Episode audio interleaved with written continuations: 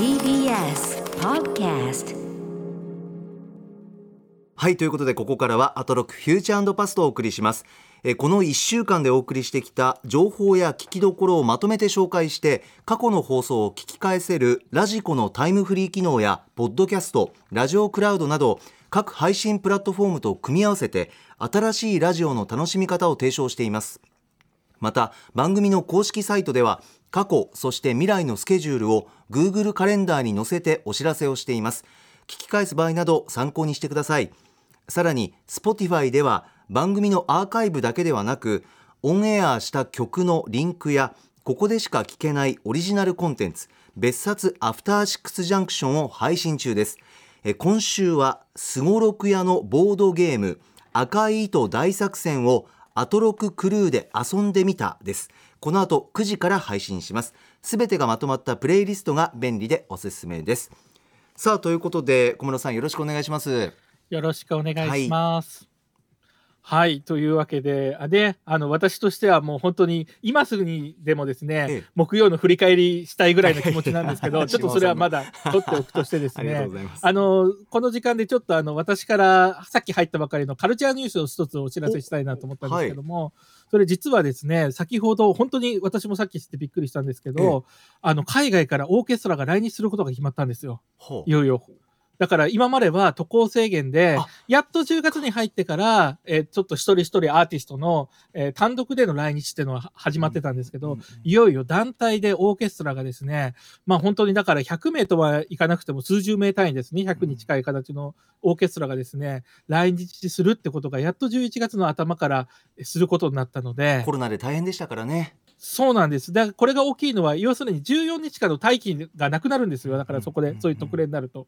というわけで、いよいよあの芸術業界いろいろ今度変わってくると思いますね。本当に。そうですか。もう何よりですね、うん。ちょっとずつできる限りのことで範囲でというところで、そうですねはい。だからきっとね、あの今のは OK あのクラシックの話ですけど、きっと他の業界とかもね、きっとだんだん今度バンドが来日したりとか、なんかっていうのもきっと増えていくんじゃないかなと思うんですよね、やっとここから。あーなんだからこ、とにかかく今回の最初の例でなんか大惨事とかにならないことを祈るばかりです、本当に。そうですね、嬉しい兆しですねでもね少しずつというところで、うんうんうんうんはい。ありがとうございます。うん。優しいリアクションありがとうございます。とんでもないです。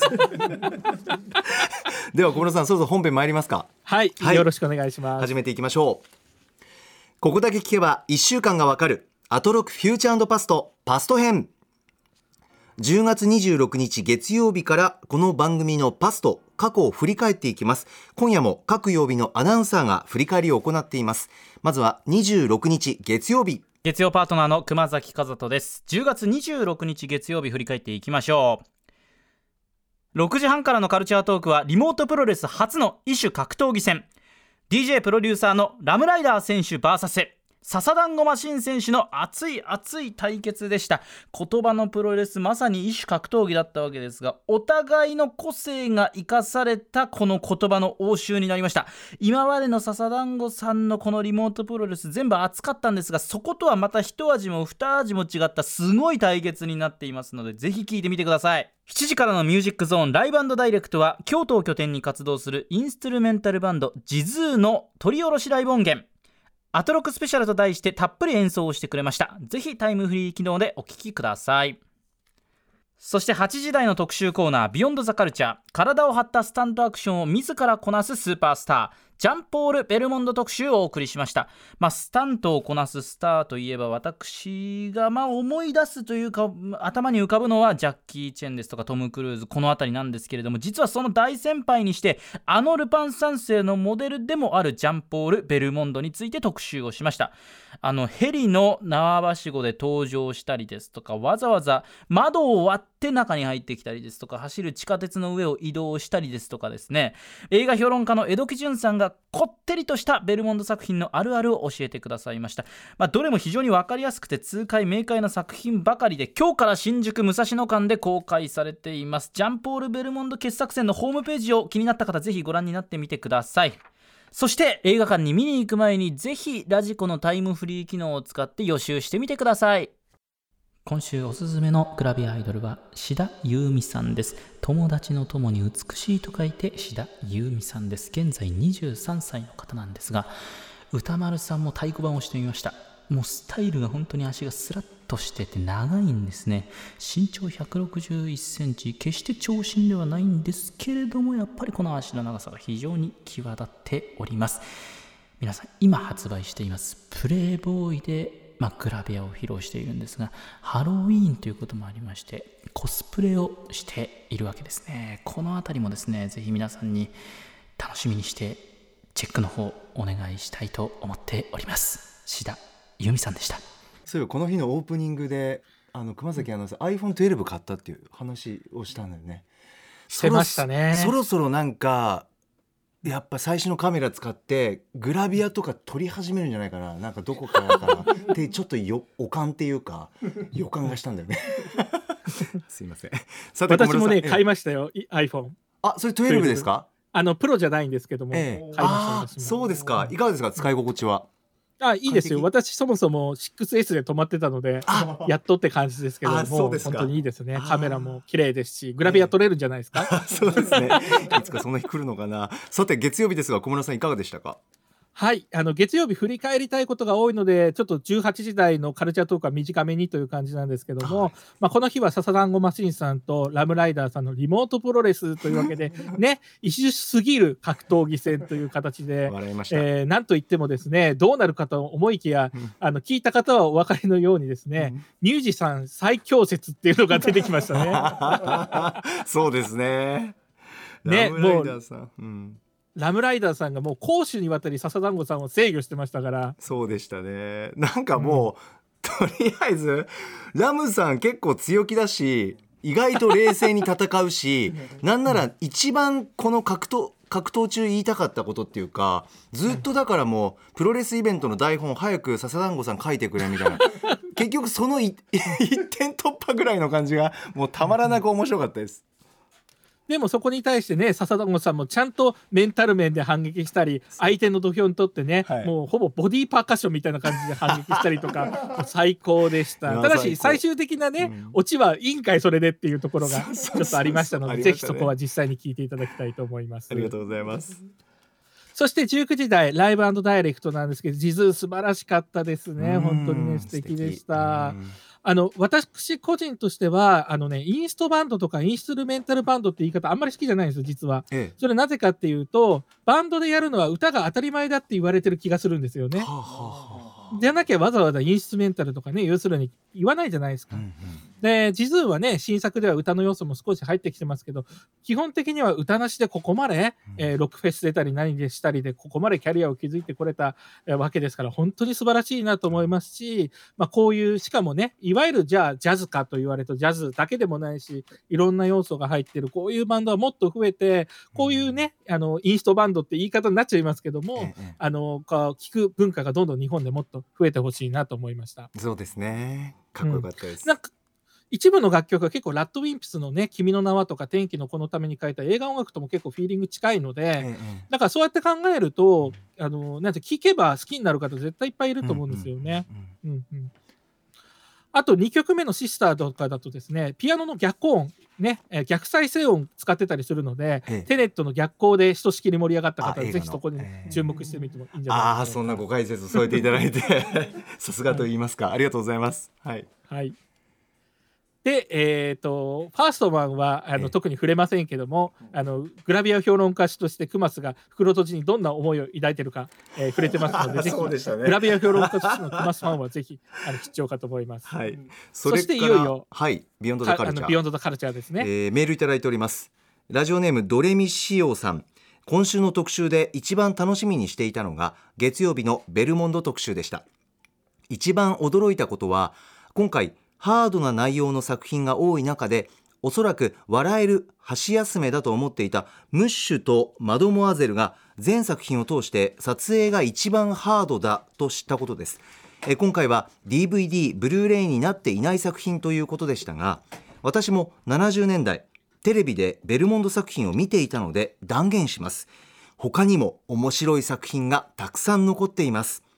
次回は超有名作のリオの男や華麗なる大泥棒。おかしなおかしな大冒険。また見てみたいですね。ということでございます。あのちなみにゲストの江戸木潤さん曰く今回のこのベルモンド映画祭が成功したら、第2回ベルモンド映画祭があるかもとのこと、うん。期待したいなというふうに思いますが。あの山本さんはベルモンドの出演、まあ、主演する映画ってご覧になったことありますか触れたことはなかったですね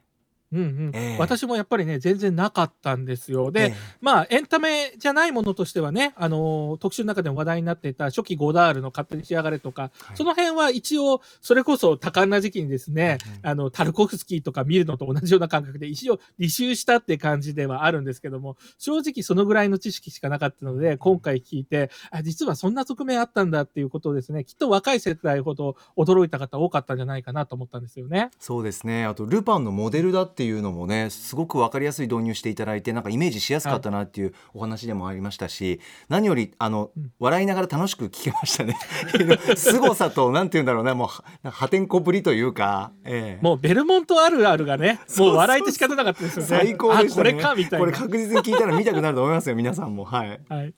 あと私がですね、このベルモント特集すごい面白かったなと思ったのは、その1週間前の西寺郷太さんによる筒美京平追悼特集なんか、まあ、スポティファイのね、別冊アフターシックスジャンクションの方なんかも含めて聞くとより味わい深くなるなと思ったんですよ、実は。あ亡くなった作曲家の堤京平さんの特集もはい。含めて、ええ。それなぜかっていうと、そちらの先週の特集の時はですね、あのその筒美さんがポップであることを貫いたってことがすごいんだとか、はい。それがね大事、どれだけのことかってうんうん。話してたうん。わけじゃないですか。うん。でも実はベルモンドって人は逆にその特にエンタメ超大作の時はそのポップであったがゆえに忘れ去られてしまった例ではあると思うんですよね。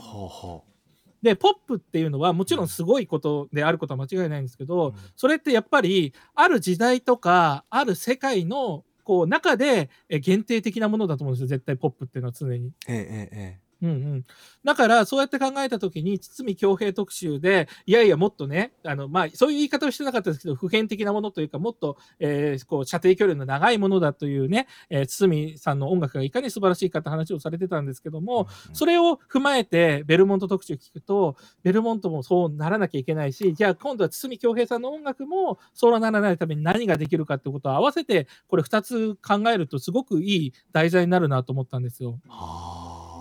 そういったご,、うんうん。ご感想をお持ちになったんですね。へえ、で今回のベルモント特集結構アトロクの数ある特集の中でもベストのものの一つだなと個人的には思ったんですけども、ええ。それはさっきも言ったアートとして振り返られることの初期ゴダール作品の面も一応抑えるだけを抑えてその後ね先ほど山本さんもおっしゃってくださったベルモントのエンタメ映画がその後我々が知ってる他のエンタメにどうつながってるかって、はい。まあ、ルパンなんかをだ、ね、中心にお話してくださいましたけどでもそこに終わんないで今もベルモンドのエンタメ映画じゃないと楽しめない独自の魅力、うん。先ほどのねメールにも書いてくださってましたよねリスナーさんね。そうですね。まさにそういったところもあるんだってことで、うん。今単に歴史的な知識じゃなくて、うんベルモント映画は今も有効なんだってことをちゃんとですね江戸木さんがすごく順序立てて分かりやすく伝えてくださったのでまあ、本当に素晴らしい特集でこれは見なきゃなっていう先に支えられましたよね。あそうですね、うんうん。あとやっぱりいろんなえ映画作品を見る上での視点というのをもらえる特集だったなともいうふうに思いますよね。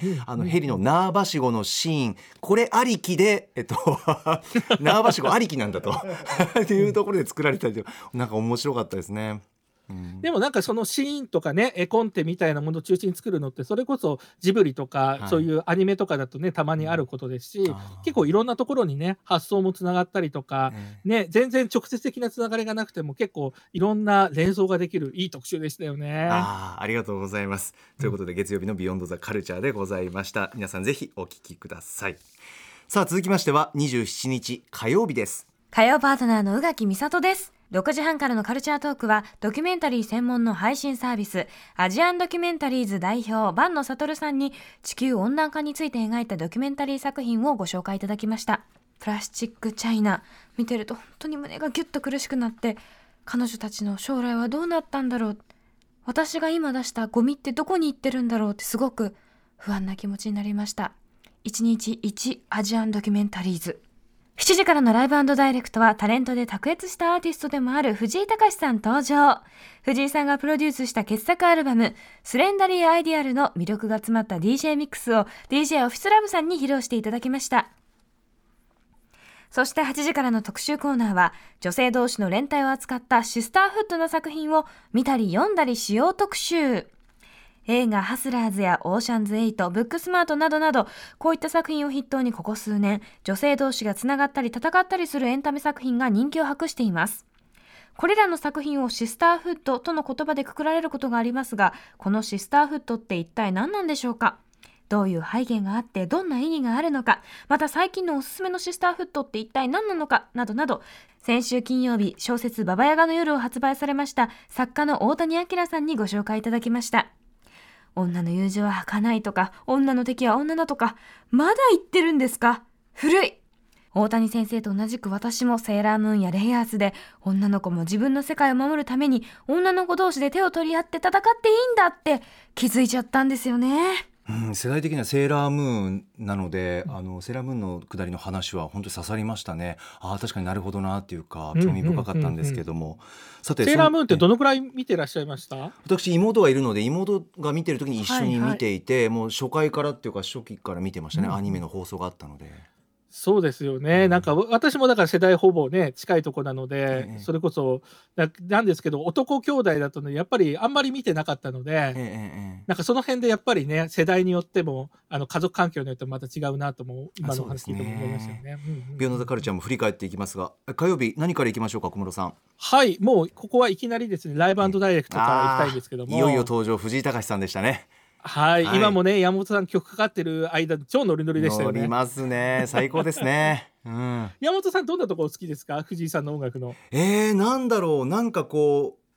懐かしさも感じるというか、でもなんかこう今のノリも取り入れられててなんか絶妙なツボをついてくださるなっていうか、気分が上がるんですよね。そうですよね。音楽の質はめちゃくちゃ高いですし、ねえ。ちゃんとそれでいて個性があってってもう本当に素晴らしくて、はい。で歌丸さんがたびたび言ってるようにこうみあのなんでしょうね。音楽家そしてプロデューサーとしての藤井隆なめんなって話ですよね。いやもう歌丸さんも絶賛してますからね。うんうんでなんかいまだにねもしかしてリスナーさんの中にはもちろんね音楽聴いて納得って方もいらっしゃるでしょうけど音楽プロデューサーとして本当に藤井さんってすごいのって思われてる方がいるとしたら、もしかしてどうしても音楽プロデューサーっていうとですね小室哲哉なんかがまさにそういう例ですけど作曲家とか編曲家がねやるようなイメージが強いかもしれないんですけども決して別にそれだけがプロデューサーに必要な能力じゃないんですよね。うんうん、私実はもともと高校と大学が作曲専攻だったんですよ。えうん、でその上でい今までの経験から言って作曲する上で最も難しいことって、うん。高木さん何だと思います？えええええ作曲する上で一番うん。難しい、最も大事な難しいこと。を、えそれはでもこうもう本当に素人の意見ですけどあの、はい。どんなメロディーにしようかなっていうところで大う変ん、なんじゃないですか、メロディーラインああそうそういう感じにやっぱり思われますよね。え。実はあの書いたものに対してそれで OK かどうかって判断が一番難しいんですよ。えな書いたものってか書くで音符ですか？それは。書くさつ音符書いたりあるいは打ち込みでも歌ったものでもいいんですけども、ええそれが、ええ。ー最終的にいいものかどうかっていう判断をするのが実は難しいんですね。あ自分が出てきたもの出てきた瞬間よりもそれを譜面にした後にこれでいいの譜かっていう面でもまあ録音でもいいんですけども。最終決定する判断が難しい、そうですそうです。結局はあ。特に優秀な人ってどんなものでもできるわけですよね。ええ。特にあの器用な、えー何でも弾けるような人とかって。そうするとでもどれがいいかって判断するのってこれはねものすごいやっぱりセンスってところに最終的になっちゃうんですよ。好みとか。自分から出てきたものを客観的に見る、聞く判断が難しい。そこが問われるんですねそうですね。しかもじゃあ客観的にできるかって言ってできないわけじゃないですか。言ってしまえば。だからそれでいいのかどうかっていうのをやっぱりこう別にこれは音楽家だけじゃなくて番組作る時でもプロデューサーの判断とか欲しくなったりする時あるじゃないですか。はい、それと一緒だと思うんですよね。うんだから藤井さんが素晴らしいのはちゃんとその判断ができる人だと思うんですよね。なおかつそのそれぞれのアーティストとか曲っていうのがどうやったら魅力が際立つのかちゃんとビジョンがあってしかもその立てたビジョンに対してアーティストとか制作側がついていこうと思えるかどうかも大事だと思うんですよね。はだからそれこそあの今回というか前のねあの川島さんが麒麟の川島さんがいらっしゃった時もあええ。なんでテナーサックス吹かされるんだと言いながらも まあ言い出したら使うしかないっていうこれもだから実はプロデューサーとして大事な能力なんですよ。ええいくらこれがいいっていうことがやってもアーティスト側が嫌だって言ったら結局何もなんないわけじゃないですか。えええだからそれをちゃんとビジョンを示してそれをじゃあ突き従おうっていうふうに思わせられるってこれやっぱりね音楽プロデューサーとして絶対すごいあの才能だと思うんですよ。そこで思い出すのが具体的な具体的な会話にもなってまして、歌丸さんがおっしゃってたんですけど、藤井隆さんという人はこうニコニコしながら柔らかそうにしながらも、えっと、意思は曲げないと。そうでしたよね。まさに歌丸さんが共演された時そうだったっておっしゃそうですね。あのイメージなんでしょうかね。でもついつい僕、うん。あのアーティストの皆さんも従ってしまうというか、うん。うん、そんなイメージなのかな。だからその音楽家としてキャリアを築いたとかそんなこと関係なくてはあ。やっぱりそこがあってしかもその出てきた結果がまた素晴らしいっていうそこが揃ってるからもう音楽プロデューサーとして天才なんですよねこれ言ってしまえば。はあなるほどね、ぜひもうこの文句なしでございます。ライブダイレクトぜひ聞いてほしいですね。個人的にはあの DJ オフィスラブさんが、はい。あのその藤井さんの楽曲をミックスしたんですけどミッチーさんですね、はい。いわゆる、はいこのライブダイレクトの時は本当になんかパシッとあかっこいいミックスを本当に作る人なんだって改めて思ったそうおふざけなしだと本当に超一流の DJ なんだなとかこれほど分かるですよね。こともなかったですよね。トークもわきまえててちょっと控えてる感じというのも 僕は笑いましたけど、はい、ぜひ皆さん。ヒットした曲を短くするだけっていうね。そうそう。ラジコタイムフリーで聞いてほしいなと思います。はいそして「ビヨンドザカルチャーですけどこちらはメール来てるんですよね、はい、ありがとうございます。メール来ております。ラジオネームポンコツ D2 さんです。えー小室さんの音楽の特集にいつも驚くと同時に感動しています。次の特集も楽しみに待っています。ということなんですけれども。さて今週は火曜のシスターフード特集印象的でした。物語でも世の中でも男性なら当たり前のことが女性が行うと周囲や世間から白い目で見られるということがいかに多いかと思いました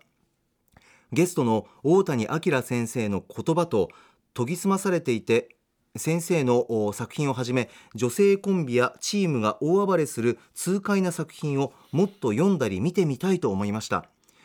私としてはジェーン・スーさんと堀井美香アナウンサーのコンビにシスターフッドを感じていてあのお二人がいつもかっこいいなと思っていますというメールでございます。いやスミカコンビはまさにシスターフッドですね スニカコンビ。はい、そうですね。感じますね。はい。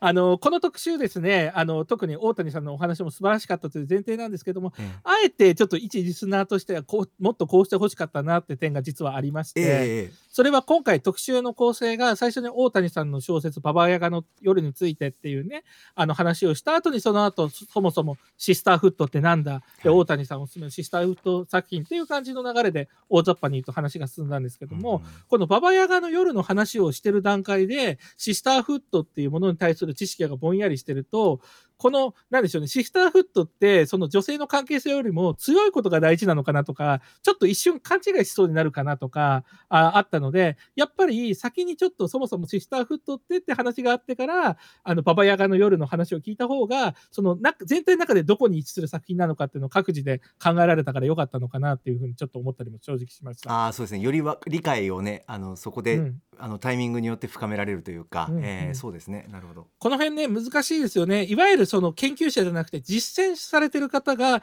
メインゲストの場合ってその実践者ならではのリアルな視点が聞けるのってめちゃくちゃ楽しいんですけどもやっぱり全体像が見えなくてちょっと戸惑うことってあるんですよね。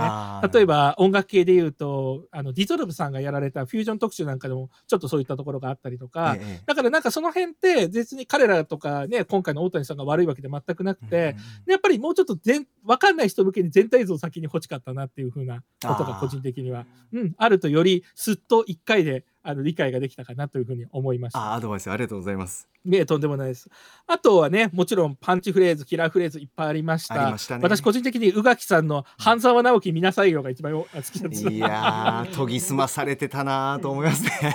はい。あと大谷さんがね恋愛を描くならちゃんと描いてほしいって言葉が重かったですね、あー本当にね。ありましたよね。いろんなワード出てきたな、そういう考えるとな、うんうんそしてあと振り返りだからこそあえてちょっとね触れておきたいと思うんですけども大谷さん自身はですねそういった女性まあそういうセクシュアルマイノリティ的なことも含めて当事者性に固執しないっておっしゃっててそれをちゃんとこの特集自体でも尊重されてたのが素晴らしいなと思ったんですよね。まあ、もちろんだからこそ今も触れないべきだって考えもあるかもしれないですけどもまあ振り返りなのであえて言いましたけども、その辺もやっぱりねすごくいい特集だったなと思いました。あはい、ありがとうございます。ビヨンドザカルチャーでしたさて続きましては28日水曜日です水曜パートナーの日々真央子です。10月28日水曜日の放送を振り返ります。6時台のカルチャートークでは第33回東京国際映画祭シニアプログラマーの矢田部義彦さんが登場です。10月31日から始まる第33回東京国際映画祭でしか見られないおすすめの作品を5作ご紹介いただきました。去年も紹介していただいた中で私も歌丸さんも見に行ったジャスト6.5イランの作品ですけれども本当に面白かったです。これ今後公開も控えているということなんですがもちろん年間700本見ている矢田部さんです。絶対に面白いに決まってる5作品を今回もご紹介いただきました。去年もそうだったんですが矢田部さんが紹介してくださった作品すぐチケットが売り切れちゃうんです。だから私もチケットが売り切れる前に今年もちゃんとチェックします。そして1時からのライブダイレクトはマルチプレイヤーの千森本さん、シカゴからの初登場でした。ぜひタイムフリーで聞いてください。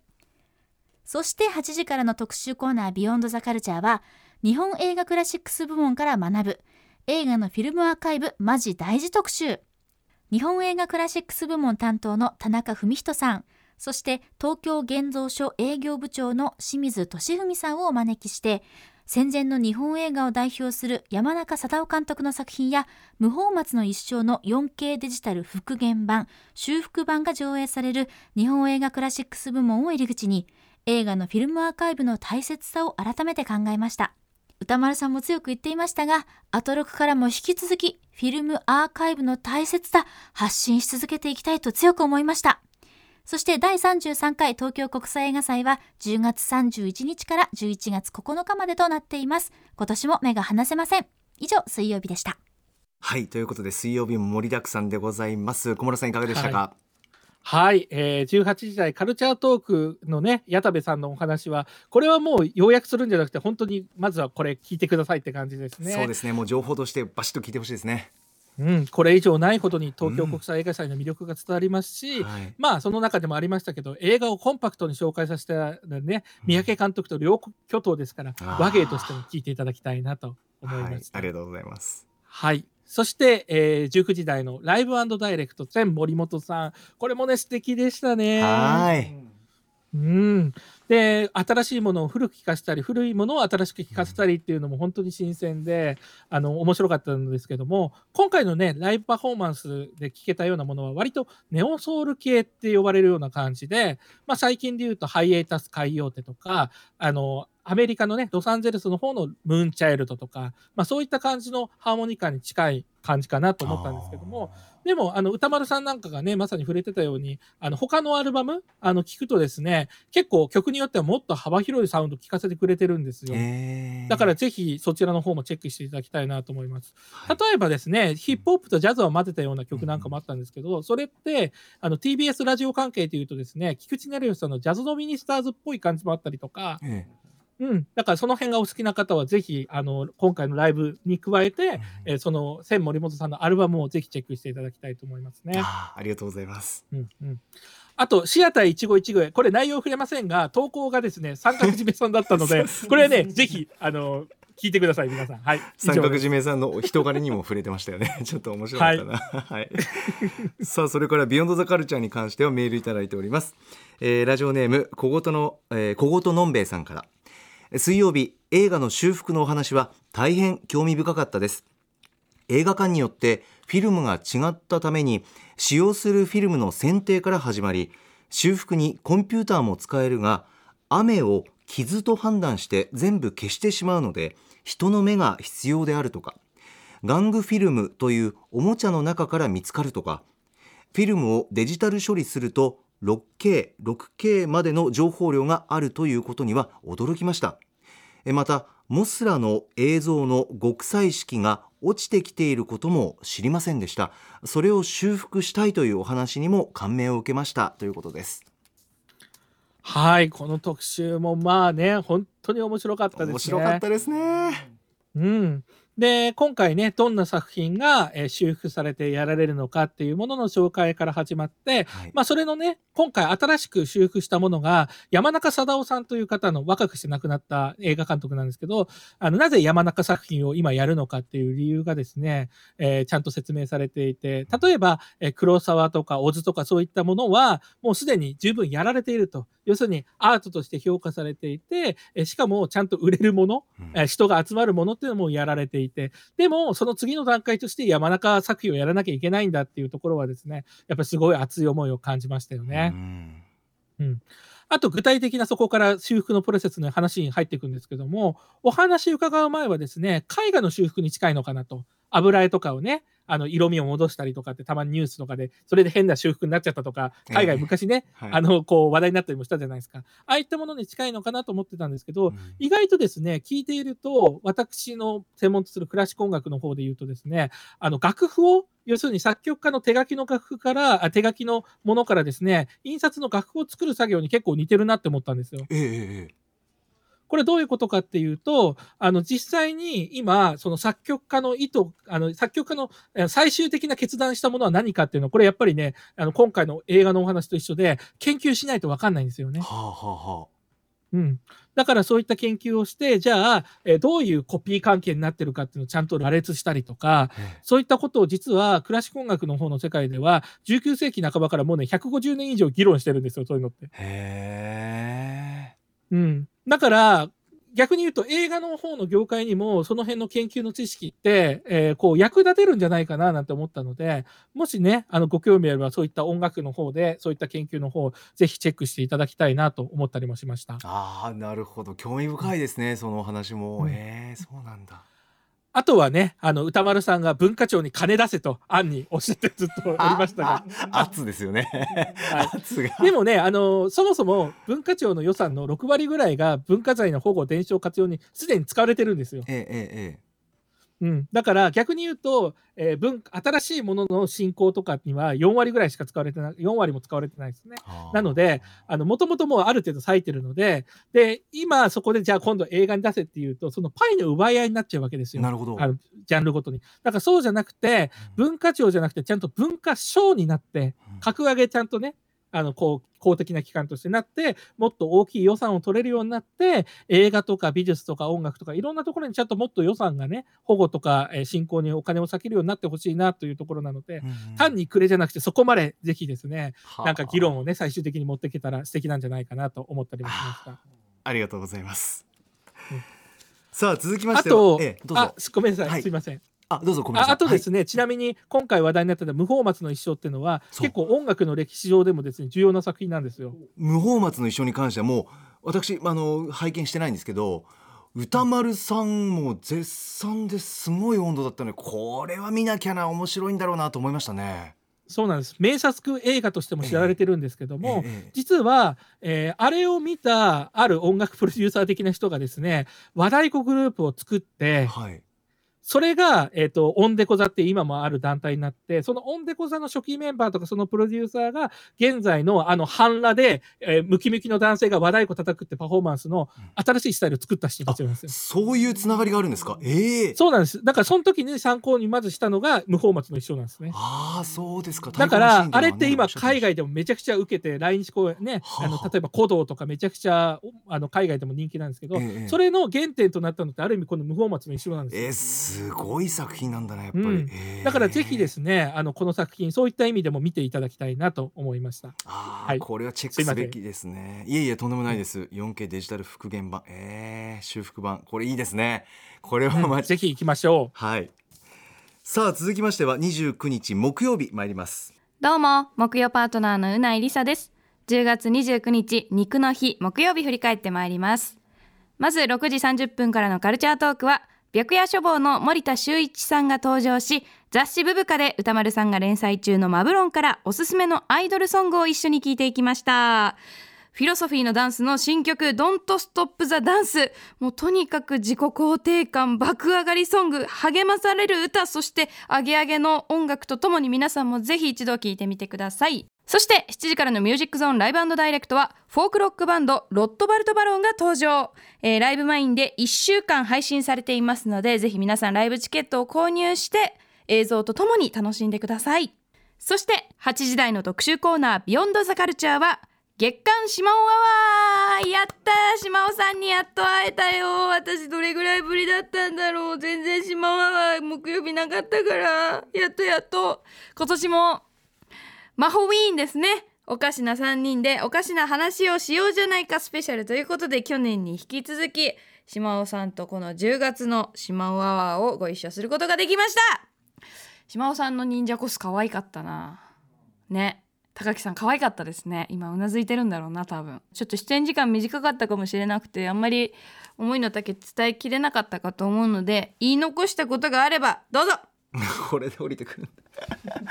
もう確かに可愛かったですね、えー、島尾さんはい、とりあえずず、うないさんに一つご報告は、そのうなずいてますよねの瞬間で、えー高木さんはうなずいてませんでした。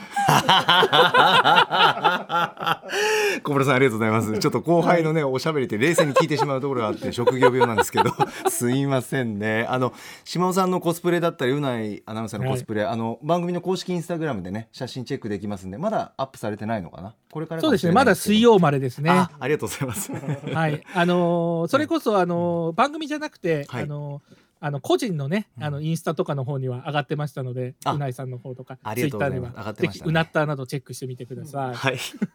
さて木曜日何からいきましょう小室さんはい、えーまずは18時台の後半、月間アイドル辞表なんですけども、はい。どの曲もね、すごい良かったんですけど、まあ、今回は何と言っても、もう目玉として持ってきてましたから、フィロソフィーのダンスの Don't Stop the Dance がすごすぎて、いやもうめちゃくちゃかっこいいし素敵な歌詞ですしもう本当大ファンです、フィロソフィーのダンス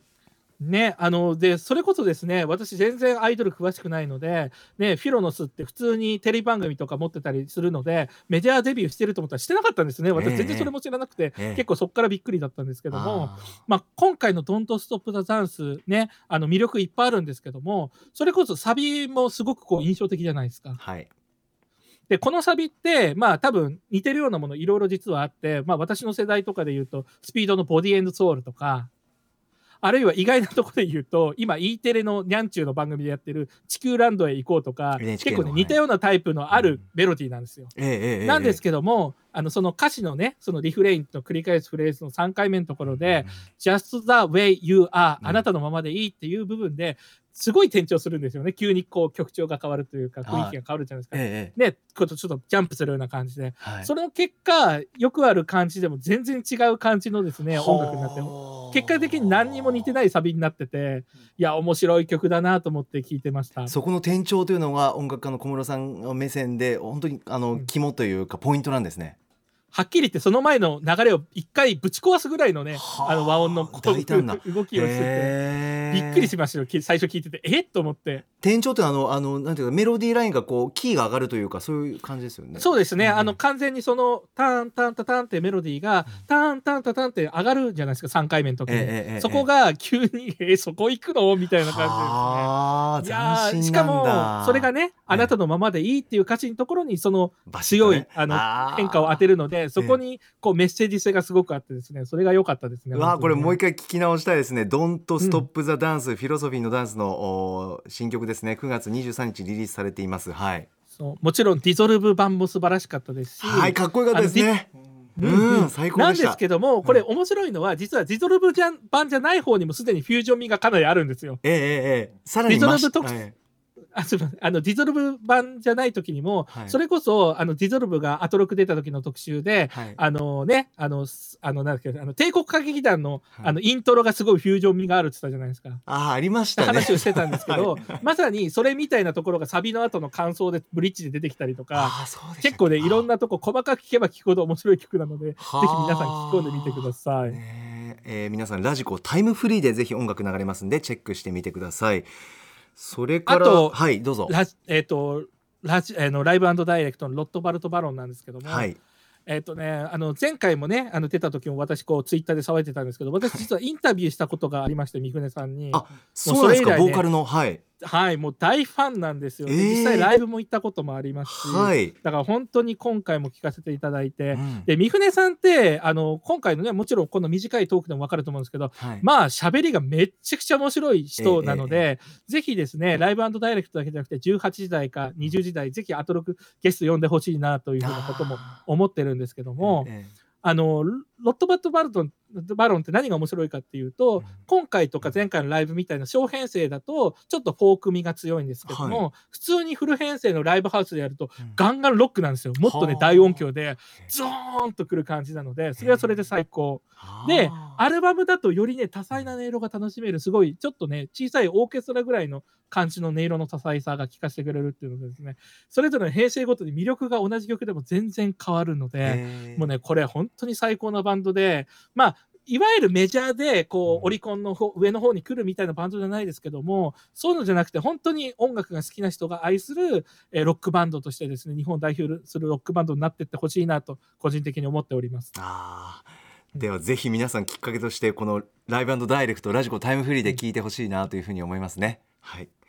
さあそれからですねちょっと個人的には新概念提唱型投稿コーナーのあの Spotify プレゼントラジオできるかな、はい。これ小村さんいかがでした？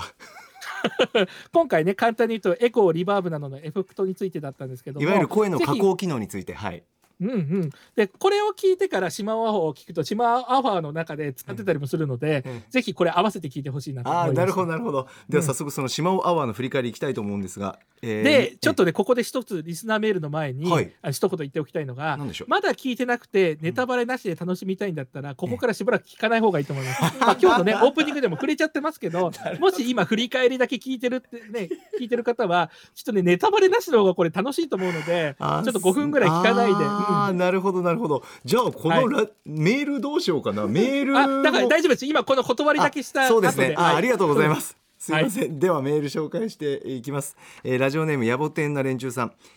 木曜日の島尾アワー面白かったです。今年の魔法委員えー島尾さんはリモートかなと思ったらタタタタタッとくのいち姿で登場笑い。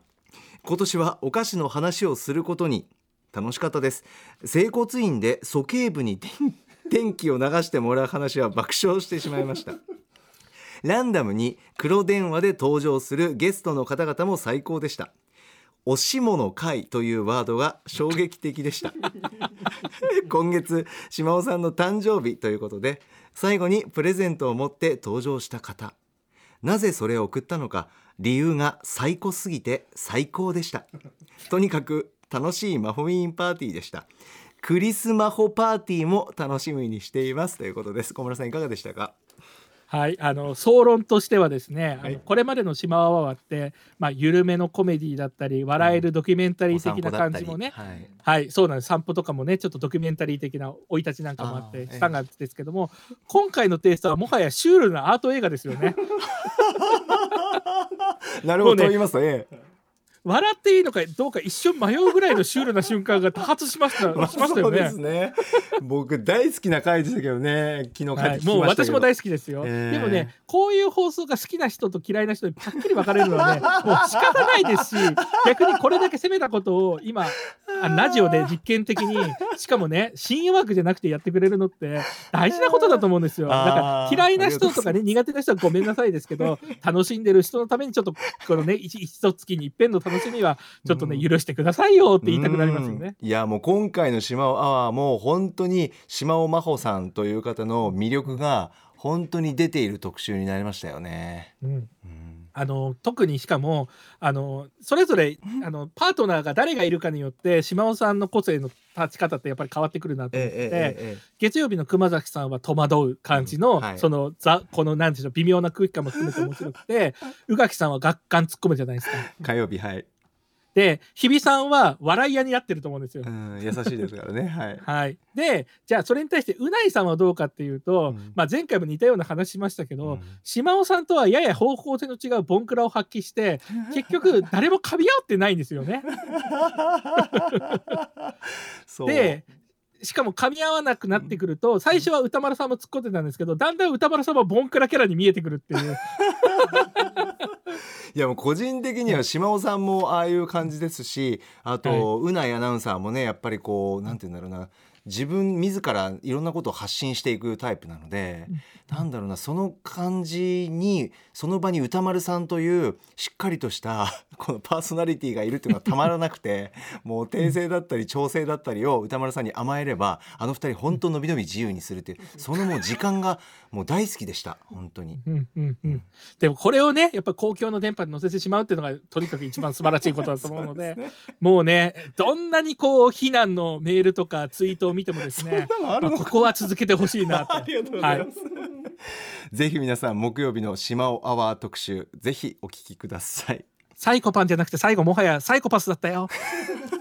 恐縮です。さあ最後は本日30日金曜日です。えー、6時後半の週刊映画辞表ムービーウォッチメン。今夜歌丸さんが評論したのは劇場版鬼滅の刃無限列車編でした。続いてはこちらです。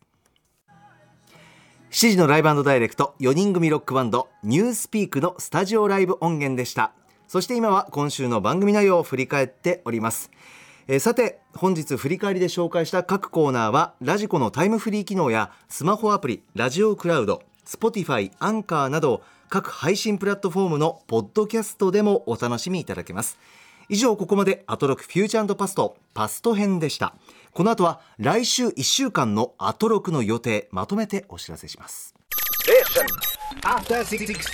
では来週1週間のアフターシックスジャンクションの予定を一気にお知らせします。来週からはいよいよ11月突入ということで去年もこの時期にお送りしましたアトロク秋の推薦図書月間今年も開催です。毎日誰かがおすすめの本の話をしにやってくる怒涛の1ヶ月。今回は一人一冊スタイルで去年以上に気合入ってます。まずは11月2日月曜日です。6時半は推薦人トップバッタースタイリストの伊賀大輔さん伊賀兄が登場です。おすすめの一冊紹介してもらいます。7時はシンガーソングライターの澤さん。8時は大統領選目前レポート。スタンダップコメディアン佐久柳川が見た笑うアメリカ大統領選特集です。続いて3日火曜日。6時半からは毎回本を読みたくなるプレゼンをしてくれる声優エッセイストそして日本 SF 作家クラブ会長の池澤春菜さん登場。7時は渋谷系シンガーソングライター由井西尾さんのスタジオライブ。8時はアニメーターの井上俊之さんと声優の花澤香菜さんを招いて